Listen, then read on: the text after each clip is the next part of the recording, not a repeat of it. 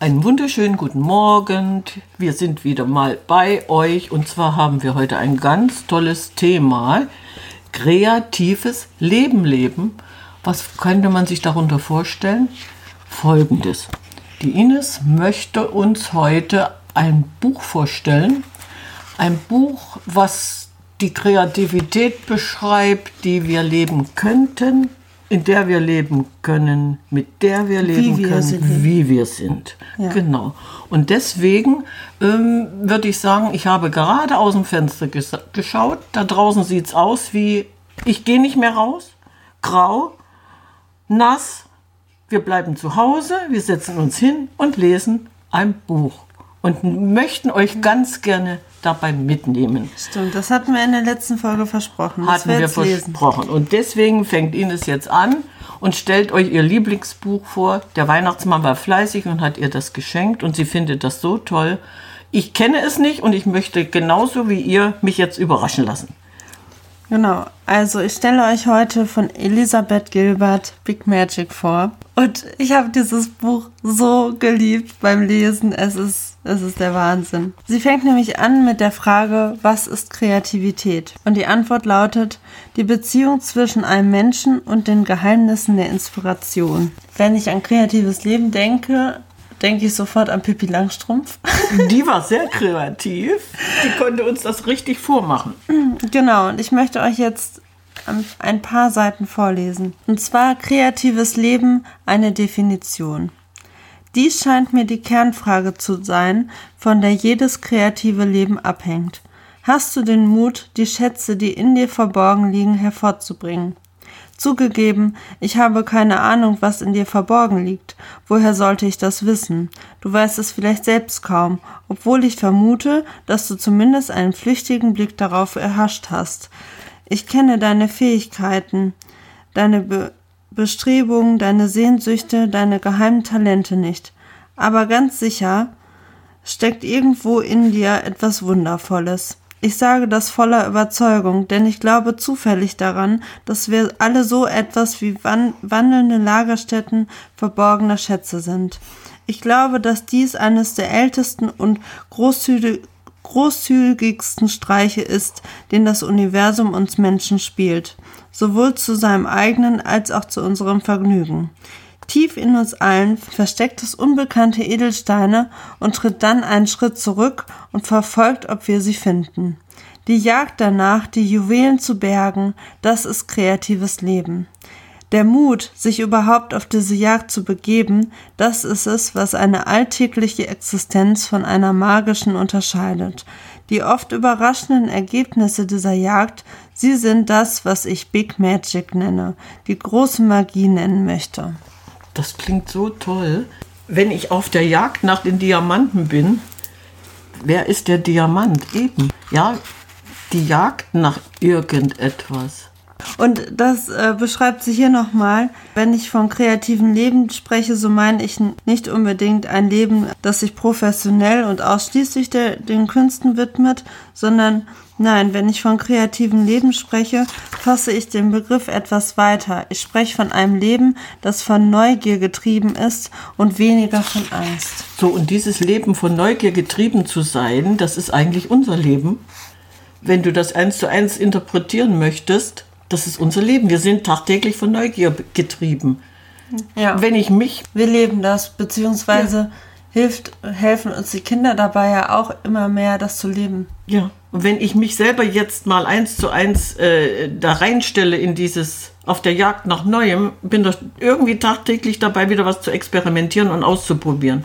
Und Ja. dann, dann heißt es, ich mache jetzt einen Selbstversuch, ich probiere das und dann darfst du das verkosten oder keine Ahnung was. Haben wir ja diese, diesen Begriff Kreativität sehr weit ausgeweitet. Auf der Jagd nach etwas Neuem. Ich finde das so schön. Sie hat hier so ein, so ein Beispiel auch im Buch von einer Freundin, die mit 40 Jahren wieder anfängt, Eislaufen zu gehen. Und diesen Mut zu haben, sich dann wieder aufs Eis zu stellen und jeden Morgen früh aufzustehen und dann damit zum Training zu gehen.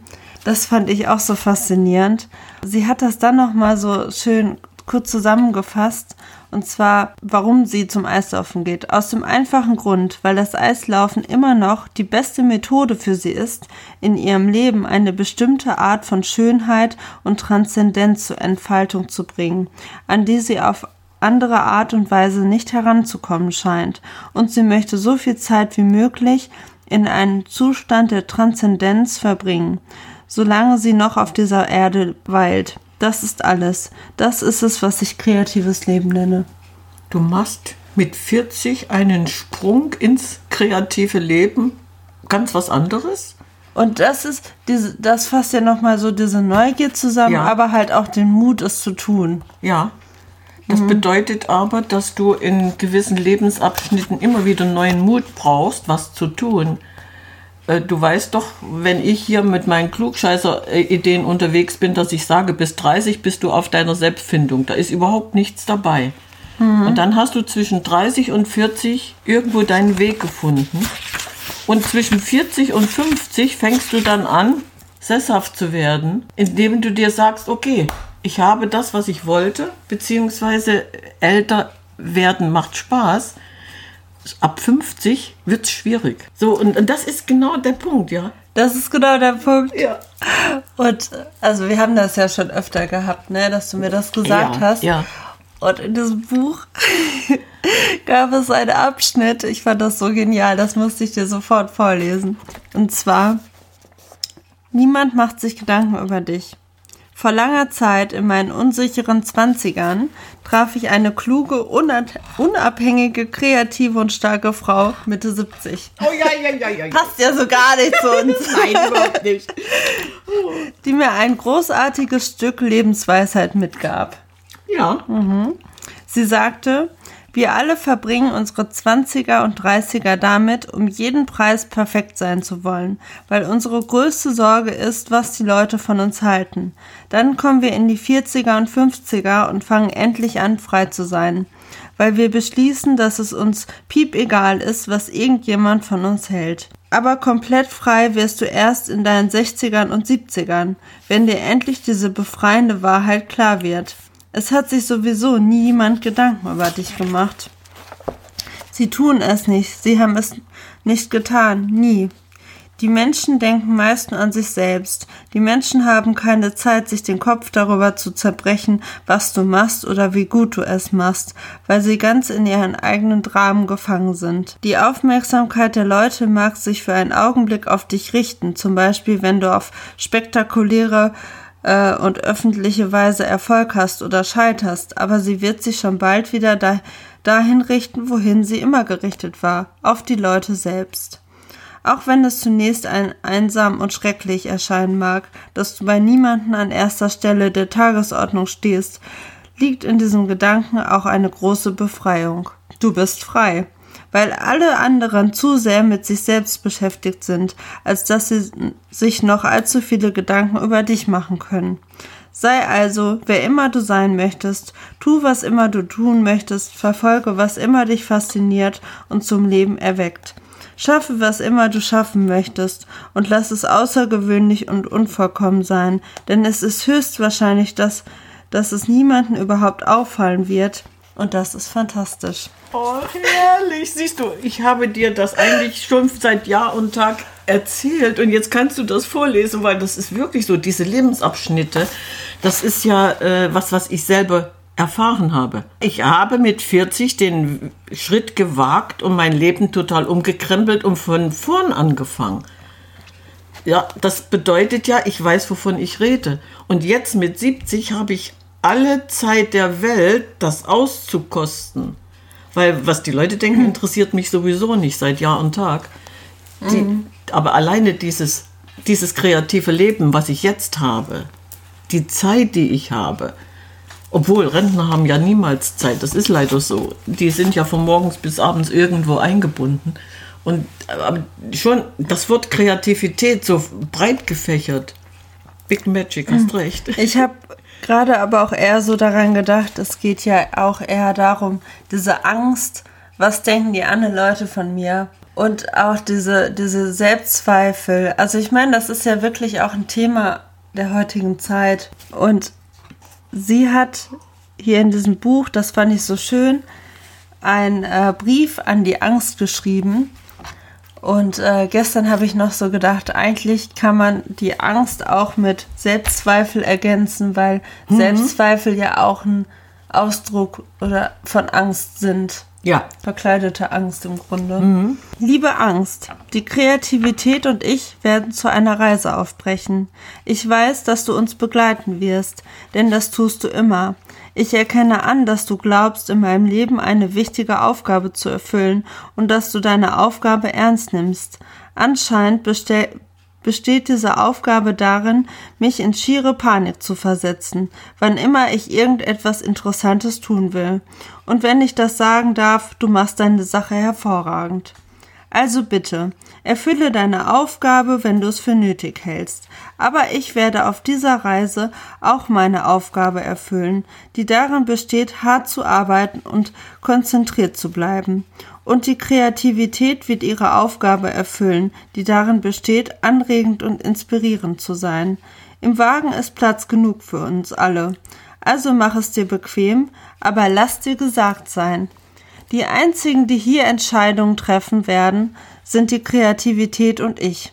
Ich erkenne und respektiere, dass du zu unserer Familie gehörst. Deshalb werde ich dich nie von unseren Ausflügen ausschließen. Aber dennoch, deine Vorschläge werden niemals angenommen werden. Du darfst gern Platz nehmen und du darfst dich gern äußern, aber du darfst nicht abstimmen.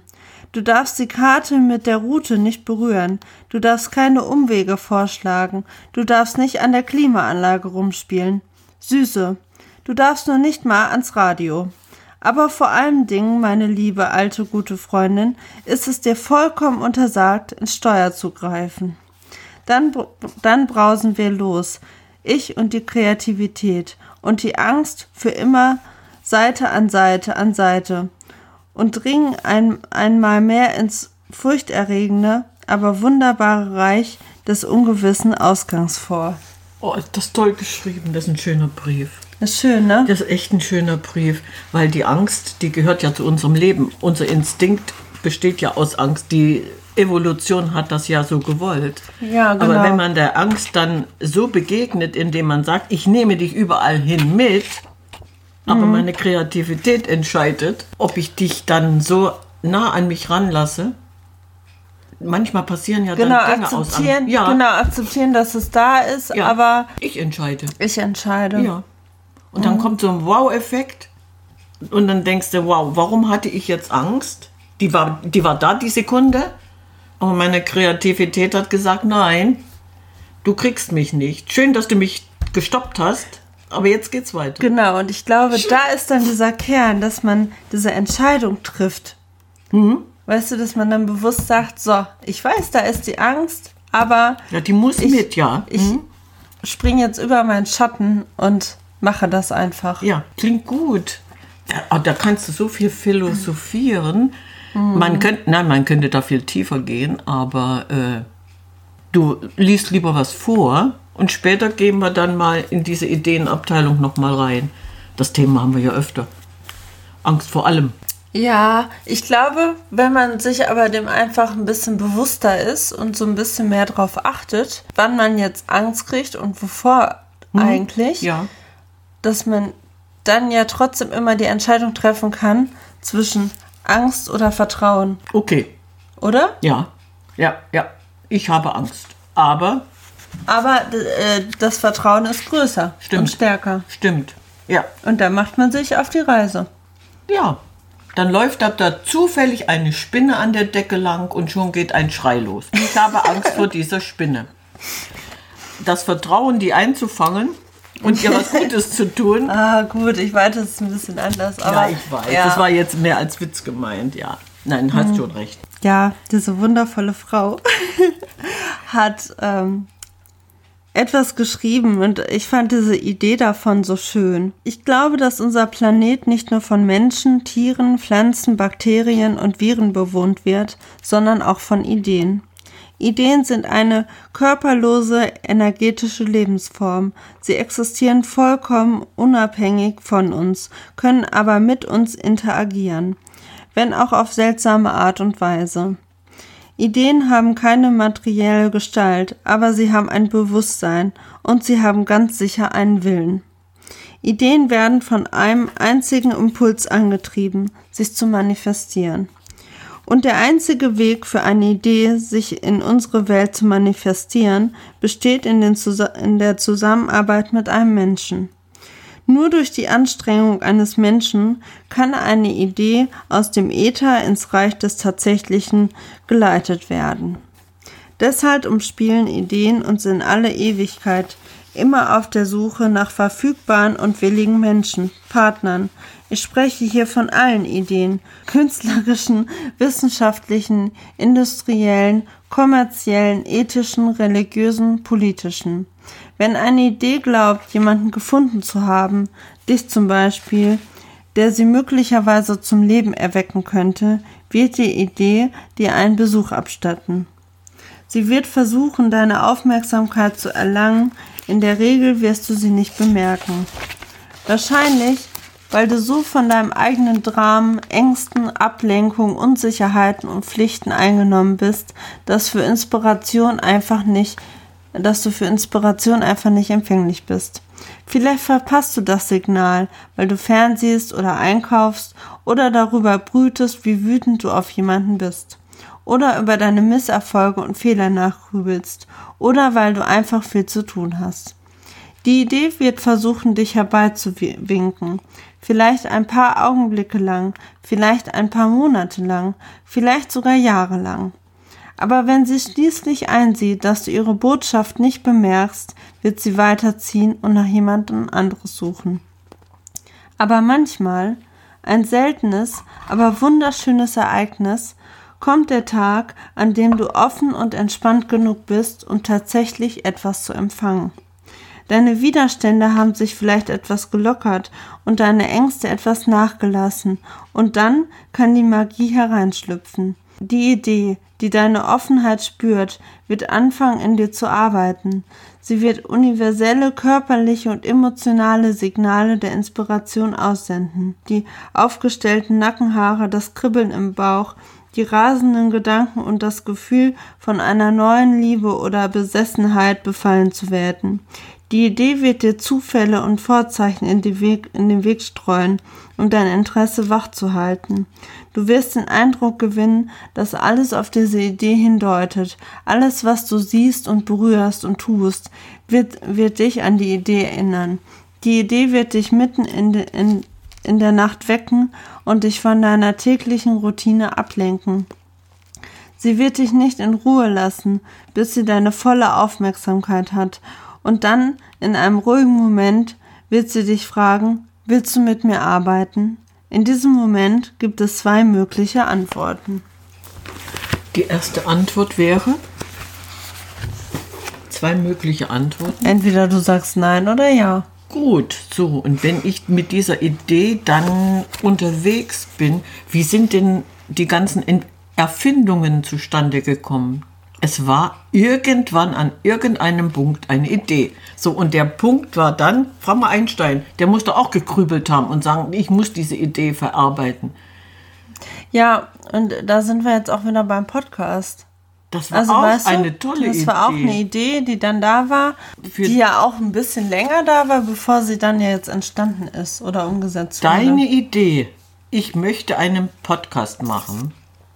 Aber ich finde diese, diese Idee davon, ja. dass, dass Ideen so frei rumfliegen und äh, sich dann Menschen suchen, so schön. Menschen suchen bedeutet, du warst mit deiner Idee ja unterwegs und wusstest aber noch nicht genau, wie die gestaltet. Ja, das weißt du ja noch nicht. Kann, eben. Aber es, es gibt ja auch öfter diesen Effekt, dass Leute irgendwie irgendwas sehen und sagen, boah, die Idee hatte ich auch schon mal.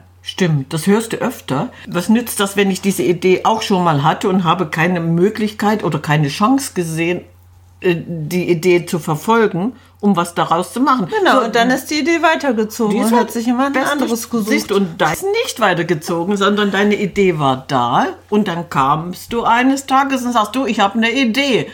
Was hältst, das war ja wirklich so. Mhm. Was hältst du davon? Ich möchte gerne einen Podcast machen. Wir quatschen den ganzen Tag. Wir sitzen immer am Frühstückstisch, unterhalten uns. Wir haben so viele tolle Erlebnisse.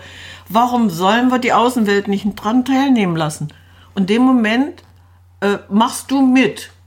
So, Ja, das war der Moment, wo ich gesagt habe, ja, deine Idee ist gut, machst du mit? Ja, ich lehne das nicht ab, ja.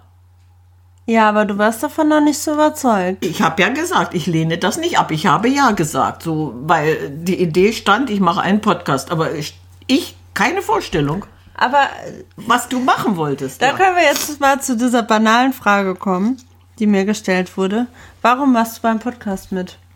Ich. Ja, Warum? ja. Du wurdest gefragt, warum ich beim Podcast mitmache. Ja, wie kommt eine 70-Jährige auf die Idee zu sagen, ja, ich mache bei dem Podcast mit? Weil ich eigentlich die Antwort schon gegeben habe. Ich fand deine Idee sehr gut. Und du hattest ja keinen anderen Gesprächspartner, der so interessante Gespräche mit dir geführt hat. Du hättest deinen Podcast mit den Kindern machen können. Das wäre eine Kindersendung. Wir wollten aber unser Leben nach draußen bringen. Ich habe nicht eine Sekunde darüber nachgedacht, warum ich da mitmache. Du hast mich gefragt, machst du mit? Dann kam ein Ja. Und als deine Idee dann in, in eine gewisse Form gepackt war und wir immer morgens beim Frühstück dann festgestellt haben, ah, warum haben, das hätten wir aufnehmen können, warum haben wir das nicht aufgenommen? Dann wusste ich, was du wolltest und da war ich voll dabei. Also ich habe nicht eine Sekunde drüber nachgedacht, warum. Und ich glaube, das macht ein kreatives Leben auch aus, dass man so diesen Impulsen einfach folgt. Die Idee hat sich verselbstständigt in unsere Kreativität. Ja, also dass man wirklich irgendwie, ja, so diesem inneren, Ja, doch, du hast es doch, schon gesagt, dein inneren Impuls. Impulsen halt, halt folgt. Ja, Das ist ja für, je, für jeden unterschiedlich. Was, was bedeutet für dich ein kreatives Leben oder was könntest du machen?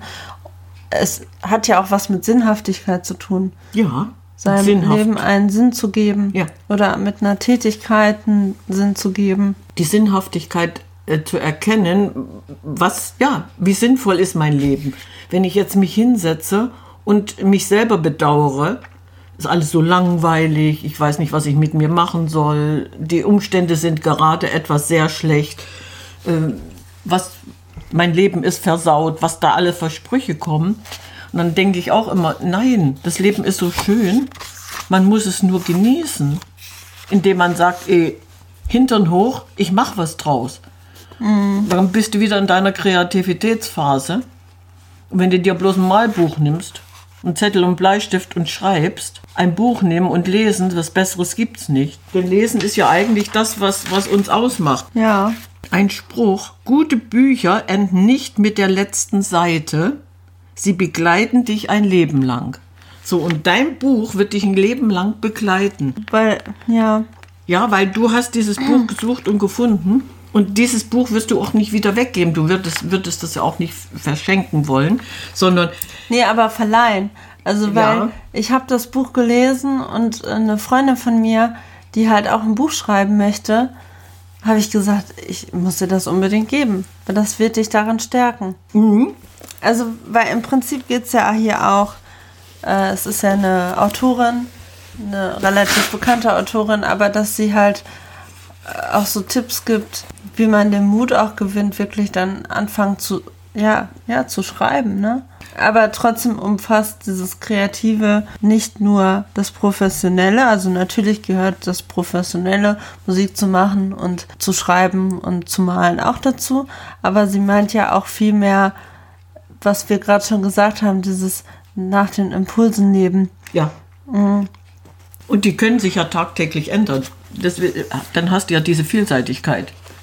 Ja, genau. Dazu finde ich noch ein Kapitel passend. Das heißt, ähm, weg mit dem Kummerkasten. Ich bin in keiner Künstlerfamilie aufgewachsen. Ich stamme von Leuten ab, die in ihrem Leben etwas regelmäßiger arbeiteten, könnte man sagen. Mein Großvater mütterlicherseits war Milchbauer, mein Großvater väterlicherseits verkaufte Heizkessel. Meine Großmütter führten ein Leben als Hausfrau, genau wie ihre Mütter, Schwestern und Tanten.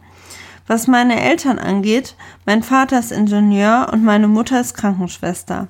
Und obwohl sie damals im richtigen Alter waren, wurden aus meinen Eltern keine Hippies, nicht einmal ansatzweise. Dafür waren sie viel zu konservativ. Die 60er Jahre verbrachte mein Dad im College und in der Navy. Meine Mutter besuchte die Schwesternschule, übernahm Nachtschichten im Krankenhaus und sparte brav ihr Geld. Nachdem sie geheiratet hatten, trat mein Vater eine Stelle in einem Chemieunternehmen an und blieb 30 Jahre lang dort. Meine Mutter arbeitete Teilzeit, engagierte sich in unserer Kirchengemeinde und besuchte ältere, ans Haus gefesselte Menschen. Sie waren verantwortungsvolle Menschen, Steuerzahler zuverläss zuverlässig, denn unmittelbar jenseits ihres Wirken als grundgute Bürger taten sie mit ihrem Leben, was immer ihnen einfiel, und sie taten das mit einer geradezu fabelhaften Unbekümmertheit. Mein Vater beschloss, dass er nicht bloß Chemieingenieur sei, sondern er wollte auch Weihnachtsbäume züchten. Also fing er 1973 damit an. Er zog mit uns auf eine Farm, rodete Land, pflanzte einige Setzlinge und begann sein Projekt. Er gab seinen Brotjob nicht auf, um seinen Traum zu verwirklichen. Er integrierte seinen Traum in sein tägliches Leben. Er wollte auch Ziegen züchten, also erstand er einige Ziegen, brachte sie auf der Rückbank unseres Ford Pinto nach Hause. Hatte er schon einmal Ziegen gezüchtet? Nein, aber er fand, er würde es schon mal hinbekommen. Das gleiche geschah, als er Interesse an der Imkerei entwickelte. Er besorgte sich einfach ein paar Bienen und legte los. 35 Jahre später hatte er die Bienenstöcke immer noch. Wenn die Neugier meines Vaters geweckt war, ging er den Dingen nach. Er hatte ein gesundes Vertrauen in seine Fähigkeiten. Und wenn er etwas brauchte, was selten vorkam, denn er hatte in etwa die materiellen Bedürfnisse eines Landstreichers, fertigte er es selbst an oder reparierte es oder schusterte irgendwie es irgendwie zusammen. Ja, das reicht eigentlich. Das reicht eigentlich. Weil das, das, das so schön ausdrückt, was ich eben meinte. Und ich habe mir auch Gedanken dazu gemacht, was ist für mich auch ein kreatives Leben. Und bei mir gehören Hühner dazu. Nicht also das ist bei diesen Ziegenzüchten muss ich denken, ja. Gut, du möchtest deine Hühner. Ja. Okay, dieser Plan mit diesen Hühnern, der hat sich ja fast schon verselbstständigt. Jo, das Die Kinder möchten Hühner. Ja, und Marie auch. Es ist irgendwie schön, dass, dass man, wenn man die Möglichkeit hat, dass man sagt, okay, meine Kreativität kann auch in einem Hühnerstall angekommen sein. Mhm.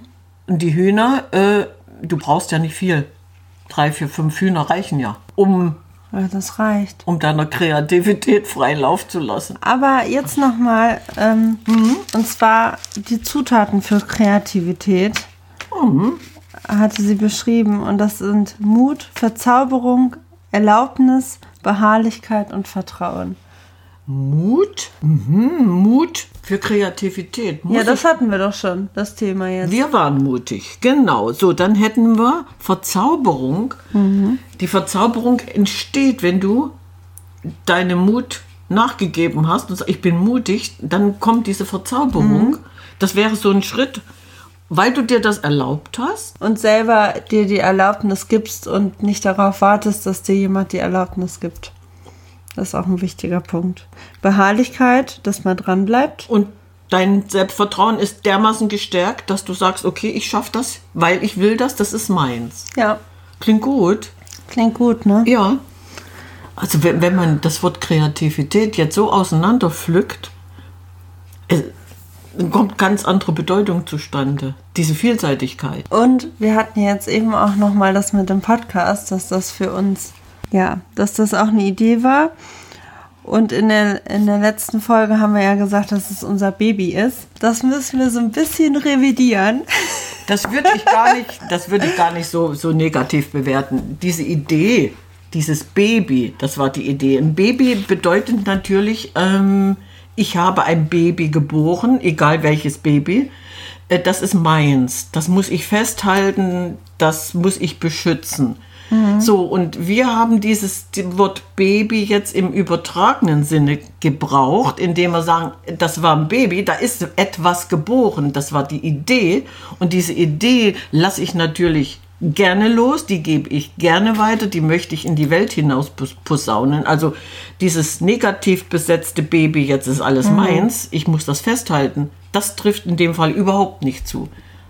Ja. Diese Äußerung, das war mein Baby, war klar. Genau. Du hast eine Idee geboren. Ja. Aber das war nur im übertragenen Sinne, sondern nicht, man, man sagt ja manchmal, wenn jemand sowas erfindet, ne, das ist mein Baby und das kann ich nicht weggeben. Mhm. Das ist alles meins und das tut mir dann auch weh, wenn der eine sagt, oh komm, kannst du mir nicht mal ein bisschen entgegenkommen. Nein, nein, das ist meins und fertig. Genau, weil das war auch ein Kapitel. Mhm. Soll ich das auch vorlesen? Ja, wenn das interessant dazu passt, sehr gerne. Also ich lese nur eine kleine, ja, ja. kleine mhm. Passage ja, vor.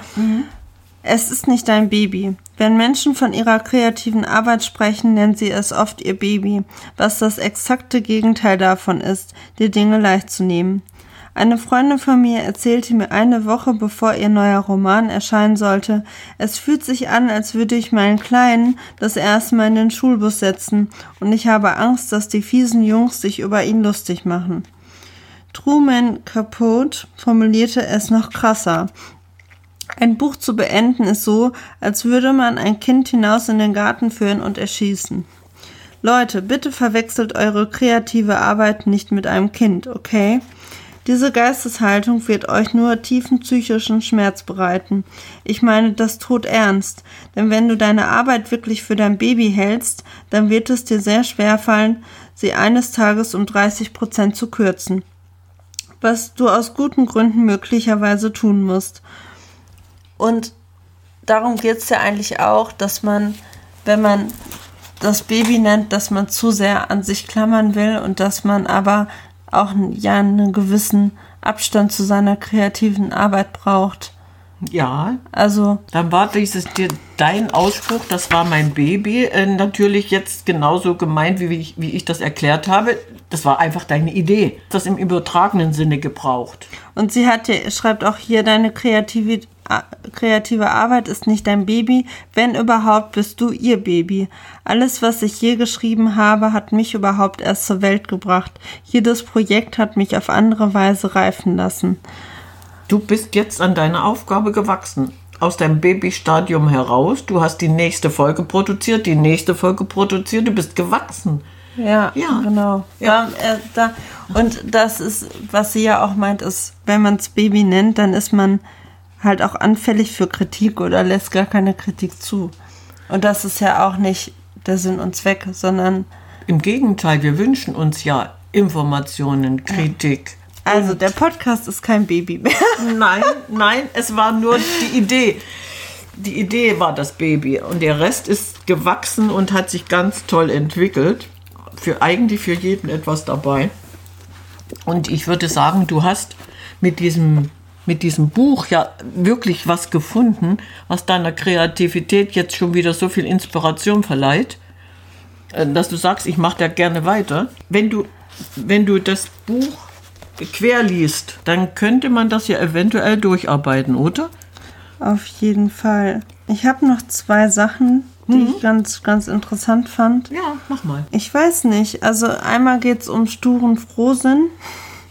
Stur und Frohsinn? Ja. Der sture Frohsinn? Ja. Wie soll ich das verstehen? Das klingt gut. Ich bin stur. Sturer Frohsinn? Toll.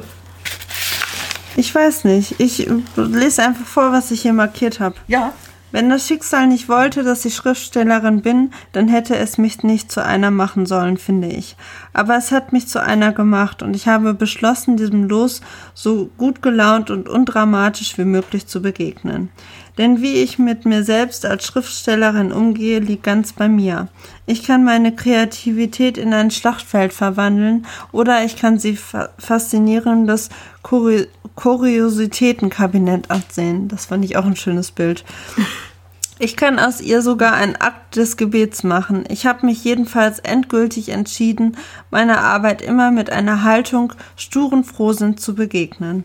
Ich habe jahrelang im sturen Frohsinn gearbeitet, bevor ich erstmals etwas veröffentlichte.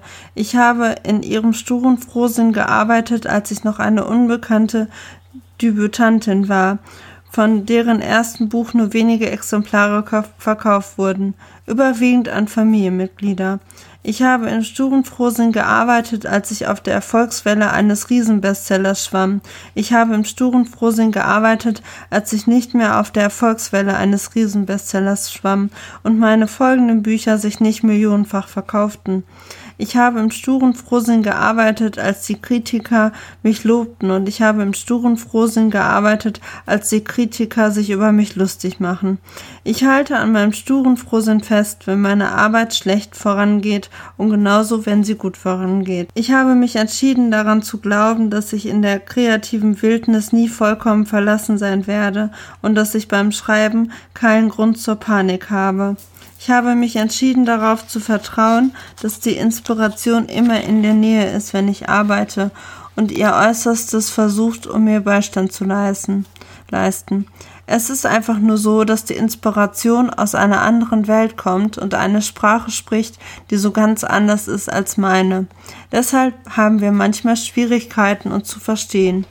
Aber die Inspiration sitzt trotzdem direkt neben mir und versucht es. Die Inspiration versucht mir auf allen möglichen Wegen Botschaften zukommen zu lassen. Durch Träume, durch Ohm, durch Hinweise, durch Zufälle, durch Déjà-vus, durch, durch überraschende Wellen von Attraktion und Reaktion. Durch die Schauer, die mir die Arme hinauflaufen, durch Nackenhaare, die sich mir aufstellen, durch das Vergnügen von etwas Neuem und Überraschenden durch sture Ideen, die mich die ganze Nacht wach halten, was auch immer funktioniert. Die Inspiration versucht immer mit mir zu arbeiten. Deshalb sitze ich hier und arbeite auch. Das ist der Deal. Ich vertraue, sie vertraut mir. Die Inspiration ist für uns eigentlich genau das, was sie jetzt erzählt hat. Uns, wir vertrauen einfach auf unsere Inspiration mhm. und machen das, worauf wir Bock haben. So, das heißt also, die hat das ganz toll erklärt. Du hast ja dem Moment wirklich alles äh, schön zusammengefasst. Ich bin stur, ich setze das fort.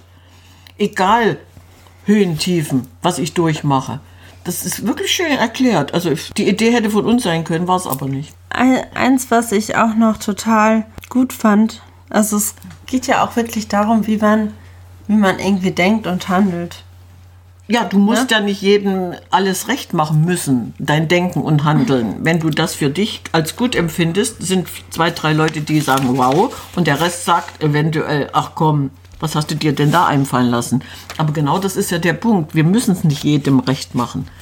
Und was du als schön und, und inspirativ empfindest, langweilt vielleicht jemanden. Mhm. Aber das macht uns ja genau aus. Genau das ist doch der Punkt. Diese Vielfältigkeit und dann zu sagen, wenn dir das gar nicht zusagt, dann lass es sein. Aber ja, das ist es ja. Jeder hat ja seinen eigenen Weg und es geht ja darum, dass jeder seinen eigenen Weg zu seiner Kreativität oder zu dieser Transzendenz, von der wir am Anfang gesprochen haben, findet. Mhm. Und wenn mhm. du dann die Inspiration gibst und derjenige darüber nachdenkt, hast du ja schon gewonnen. Ja. Wenn es nur einer ist. Es ging jetzt um, äh, um ja. was anderes.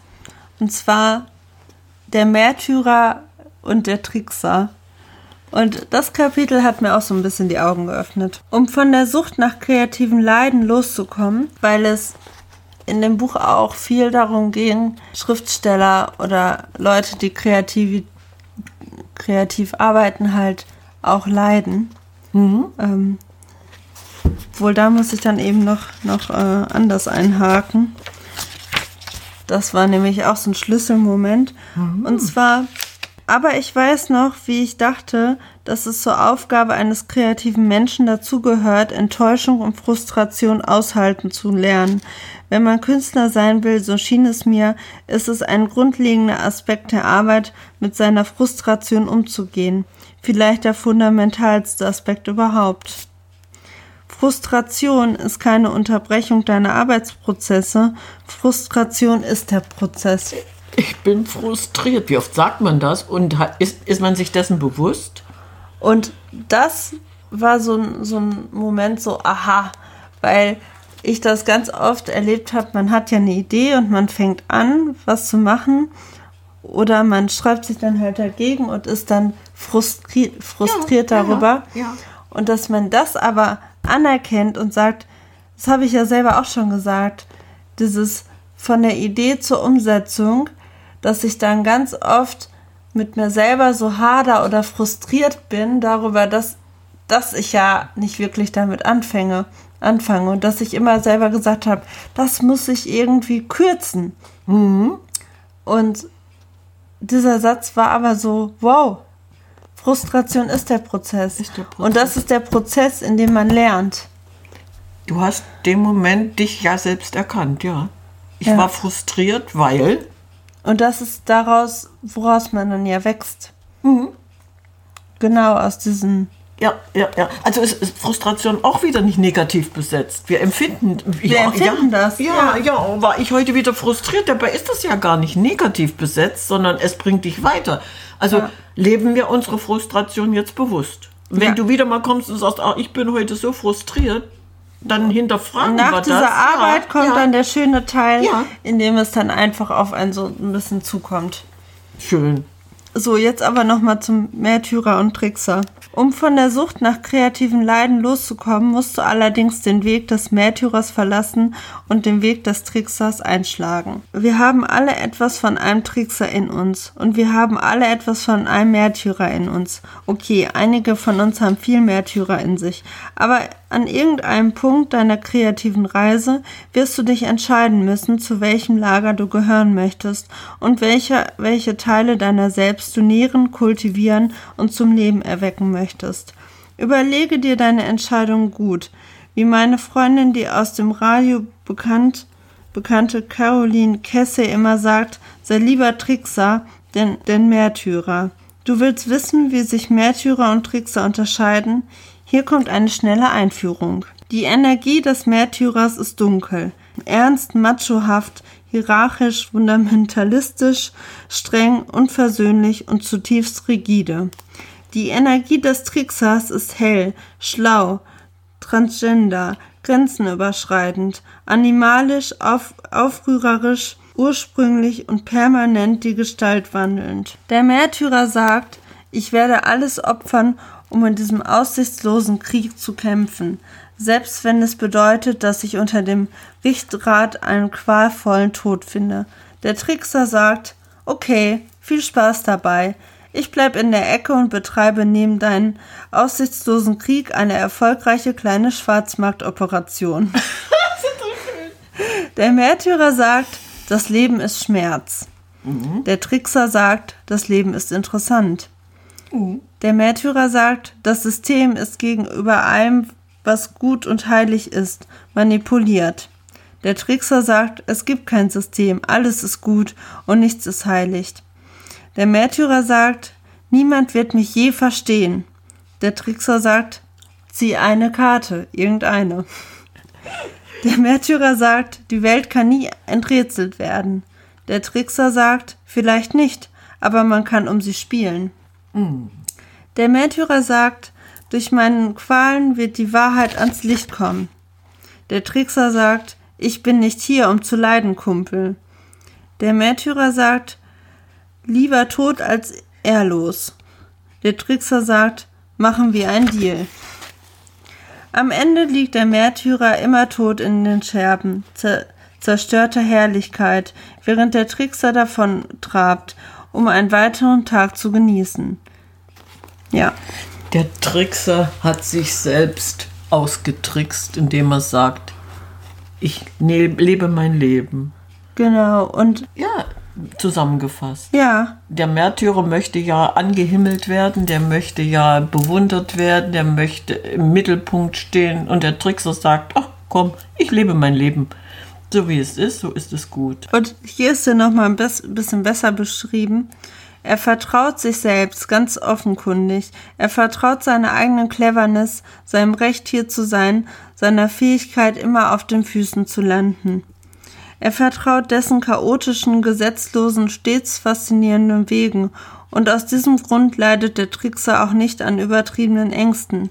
Er vertraut darauf, dass sich das Universum im permanenten Spiel befindet, und er vertraut insbesondere darauf, dass es mit ihm spielen will. Ein guter Trickser weiß, dass ein Ball, den er fröhlich in den Kosmos befördert, zu ihm zurückgeworfen wird. Er wird möglicherweise ziemlich fest zurückgeworfen oder ziemlich krumm oder in einen Ze zeichentrickartigen Geschosshagel oder erst Mitte des folgenden Jahres. Aber dieser Ball wird irgendwann zurückkommen. Der Trickser wartet auf die Rückkehr des Balls, fängt ihn, egal wie er kommt, und wirft ihn ein weiteres Mal ins Nichts, einfach um zu sehen, was passiert. Und er liebt es, weil der Trickser in seiner ganzen Cleverness die eine große kosmische Wahrheit versteht, die der Märtyrer in seinem ganzen Ernst niemals begreifen kann. Es ist alles nur ein Spiel. Ein großes, verrücktes, wundervolles Spiel, was in Ordnung geht, denn der Trickser mag es verrückt. Verrückt ist seine natürliche Umgebung. Der Märtyrer hasst verrückt. Der Märtyrer will verrückt töten und tötet bei dem Versuch am Ende allzu oft sich selbst. Oh, schön. Schön, oder? Der Trickser, also ich möchte eigentlich immer nur Trickser sein. Mhm. Das ist wirklich schön. Ja. Ja. Bist du jetzt einmal so querbeet durch? Ich ja, glaube, ich bin schön. jetzt einmal durch. Ja, schön. Nein, ich finde es trotzdem schön. Ich lasse nämlich noch einen ganz tollen Spruch zum Ende los. Und zwar folgenden, weil wir machen das ja eigentlich. Essen und Lesen sind zwei Freuden, die sich wunderbar miteinander kombinieren lassen. Und ich würde sagen, diese Kombination mit Essen, mein Apfel ist zwar noch nicht aufgegessen, und Lesen, die würde ich gerne noch mal fortsetzen. Ich denke mal, das hat dir auch Spaß gemacht, weil du bist ja jetzt mal äh, einmal dabei, deine, ja, wie soll ich sagen, deine Inspiration, dein Wollen und Können ja, zu verbreiten. Aber mir ist noch was eingefallen. Ja, erzähl mal. Und zwar, das passt ganz gut zu dem Trickser. Ja. Weil er ja dieses Kindliche auch hat. Ja, das wollen ne? wir ja auch nicht verlieren. Und da, da fand ich diesen Einsatz so schön. Während es wunderbar ist, in seinem Schaffen kindlich zu sein, ist es gefährlich, kindisch, kindisch zu sein. Oh ja, der Unterschied zwischen kindlich und kindisch. Und da passt auch noch mal dieses kindliche mit der Neugier dazu was wir ja auch ganz am Anfang hatten, dass man von dieser Neugier auch getrieben ist und dann aber auch in Kombination mit, mit diesem Trickser-Dasein. Hm. Äh, wir bewahren unsere Kindlichkeit. Kindlichkeit und Vertrauen und ja, ja, das passt ja zu dem, was wir eben auch alles gesagt haben. Richtig ja. schön. Das ist richtig schön. Ja. Ja. Eigentlich habe ich hier noch was. Ja? Sprengt das den Rahmen? Ich weiß nicht. Wenn das sehr, äh, sehr an, anpassend ist jetzt oder wenn das sehr dazu passt. Ich weiß nicht, ob es ganz passt, weil das Kapitel heißt Dein Brotjob.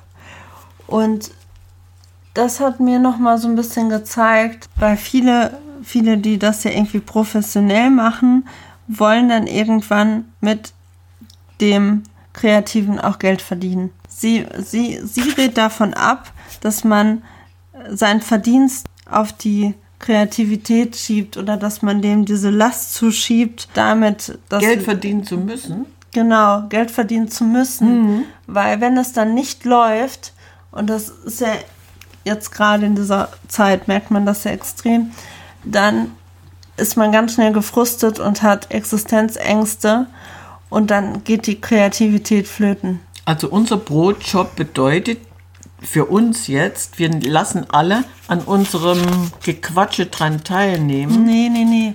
Brotjob heißt ja, ich verdiene dein, nichts damit. Nein, aber nein, das heißt, dass du deinen normalen Job hast, okay. weiter behältst, okay. aber nebenbei kreativ bist. Und diese Idee fand ich dahinter, also es hat mich ja nochmal bestärkt, so weil ich ja jetzt meinen normalen Job habe, aber nebenbei ja das hier mache. Mhm.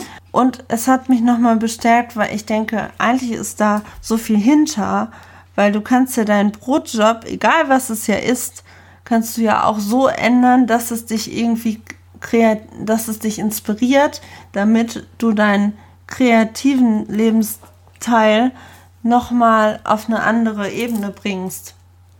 Du, Also ma- du diese- machst jetzt diesen Gegensatz. Dein, dein Job, dein Brotjob, äh, womit du dein Geld verdienst und jetzt machst du ja genau den Gegensatz, indem du diesen Podcast ins Leben Genau. gerufen hast. Aber der Brotjob kann, wie gesagt, auch der Kreativität helfen, finde ich. Oh ja. Also weißt du, du kannst ja einen Brotjob machen, zum Beispiel, weiß ich nicht, wenn man jetzt irgendwo an einem Ort arbeitet, der einen total inspiriert und du nimmst das dann mit. und du nimmst es dann mit. Also wenn du jetzt zum Beispiel an einer Kinokasse arbeitest dann oder äh, in einem Freizeitpark, dann kann das ja, ist das dein Brotjob, der dich aber auch mithilft zu inspirieren, ein Buch zu schreiben oder Bilder zu malen oder Songtexte zu schreiben oder was auch immer.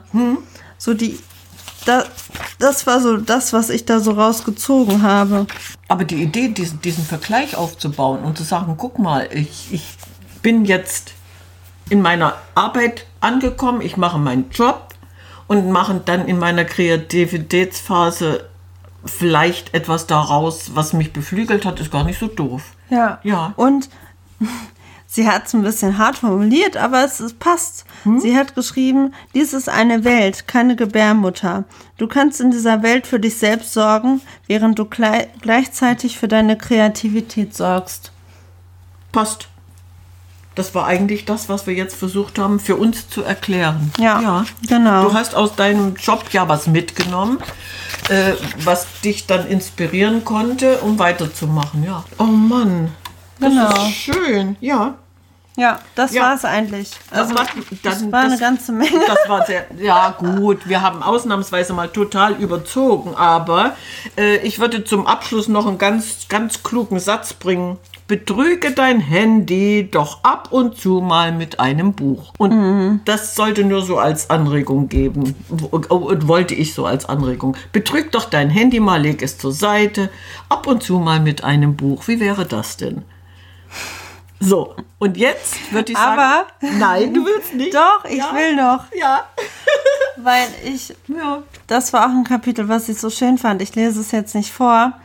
Aber es ging halt darum, wenn man irgendwie, ah, nicht wirklich, wenn man eine Schreibblockade hat, aber dass man sich für seine, für die Kreativität sexy macht. Seht ihr deine kreative Arbeit als Affäre. Und ich fand diese Idee dahinter so cool. Also die hatte das auch beschrieben in, ja, ganz ehrlich, raus aus dem Schlafanzug, zieh dich hübsch an, leg Parfüm drauf, schmink dich, was auch immer. Und dann setz dich an deine kreative Arbeit und seh die kreative Arbeit als Affäre an. Das war ein schöner Abschluss. Ja, das, ich finde, das, das passt dazu. Ja, das passt wirklich dazu. Das war ein sehr schöner Abschluss. Okay, dann Jetzt. würden wir sagen, Ciao, Kakao. ciao, Kakao.